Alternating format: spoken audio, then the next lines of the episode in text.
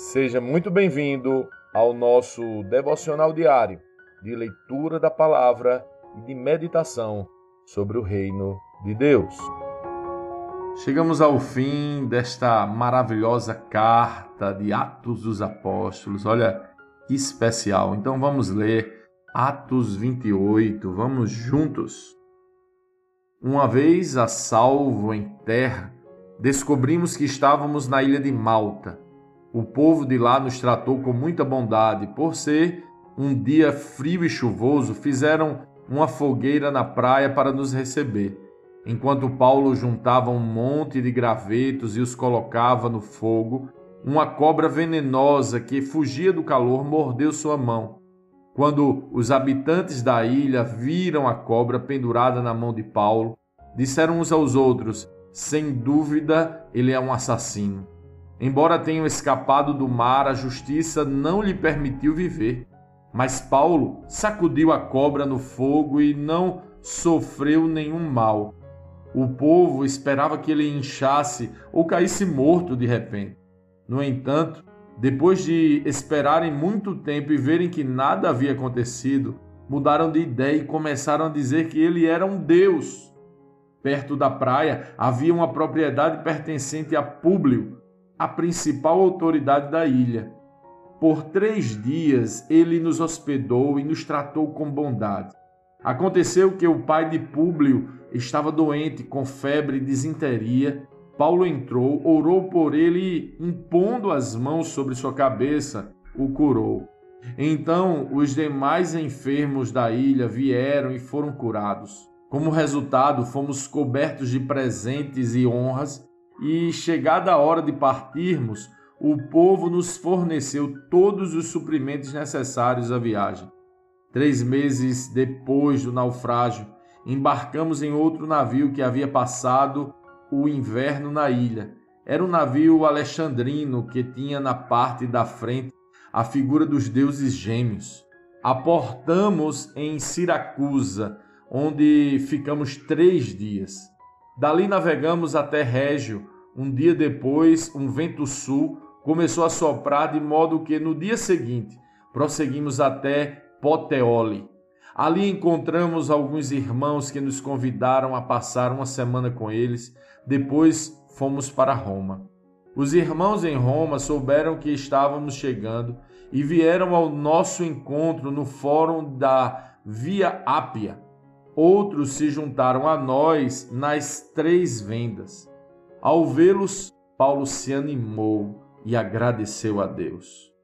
Quando chegamos a Roma, Paulo recebeu a permissão de ter sua própria moradia, sob a guarda de um soldado. Três dias depois de chegar, Paulo convocou os líderes judeus locais e lhes disse: Irmãos, embora eu não tenha feito nada contra nosso povo, nem contra os costumes de nossos antepassados, fui preso em Jerusalém e entregue ao governo romano. Os romanos me interrogaram e queriam me soltar, pois não encontraram motivo para me condenar à morte.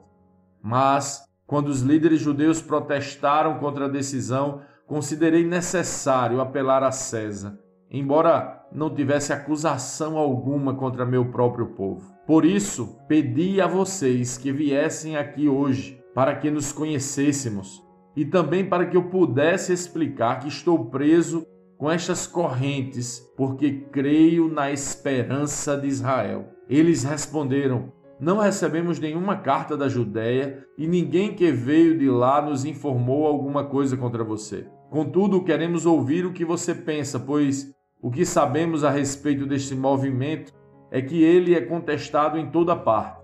Então, marcaram uma data e neste dia muita gente foi à casa de Paulo.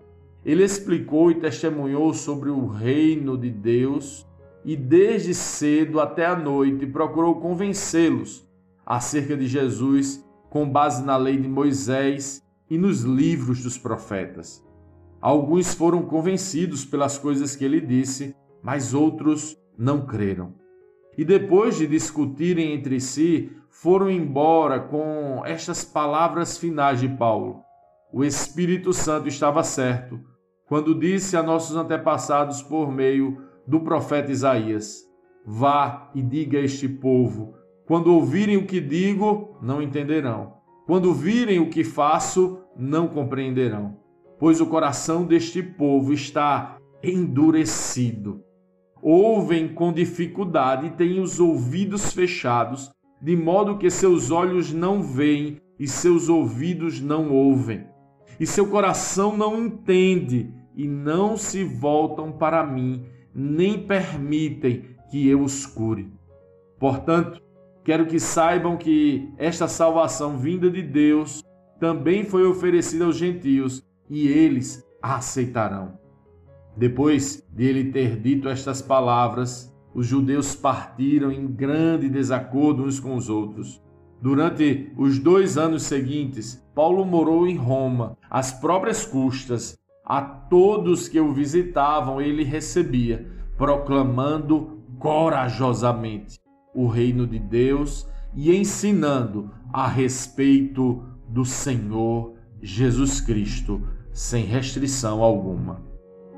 Lendo este capítulo de hoje, precisamos responder: como Cristo lê esse texto?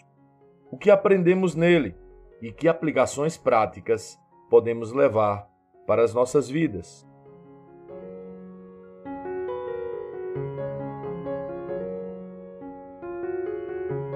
O relato de Lucas termina com um período onde Paulo esteve em uma espécie de prisão domiciliar. Neste período, Paulo recebia pessoas e proclamava a esperança de Israel. A esperança de Israel que Israel rejeitou chegou até nós. Os textos da antiga aliança apontam para o Cristo mas os judeus continuaram rejeitando a verdade e a sua esperança.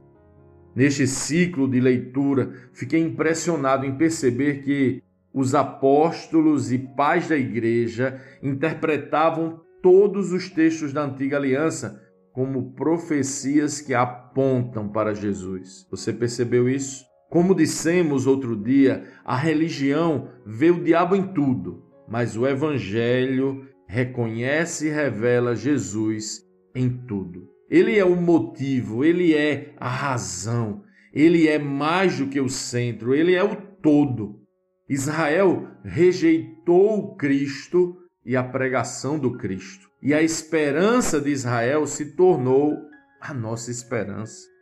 Quando Paulo começa a falar com os judeus de Roma, ele começa a falar que estava preso por proclamar a esperança de Israel. Mas quando os judeus daquela localidade também rejeitam Cristo, Lucas declara: a todos que visitavam ele recebia, proclamando corajosamente o reino de Deus e ensinando a respeito do Senhor Jesus Cristo. Sim, nossa esperança é o reino de Deus que é revelado plenamente no Senhor Jesus Cristo. Você conhece o reino de Deus? Você tem sido diariamente alcançado pela revelação de quem o Senhor Jesus Cristo de verdade é? As últimas palavras de Paulo para os judeus foram as palavras encontradas num texto que diz que o povo judeu ouviria, mas não entenderia, pois seus corações eram endurecidos.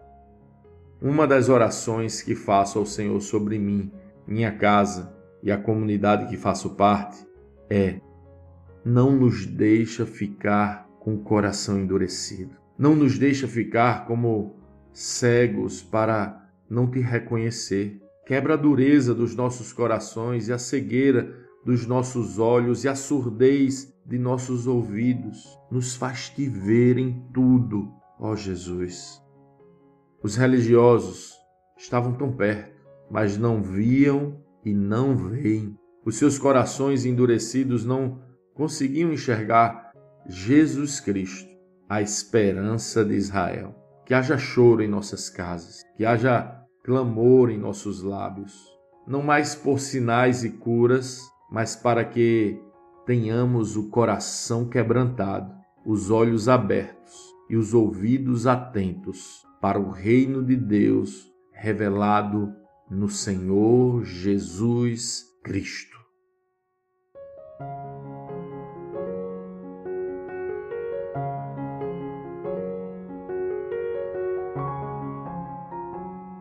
Sim, que bom ter você neste devocional e poder compartilhar o Evangelho. Mas, como sempre dizemos, o texto de hoje, o texto de cada dia, tem muito mais para oferecer, muito mesmo.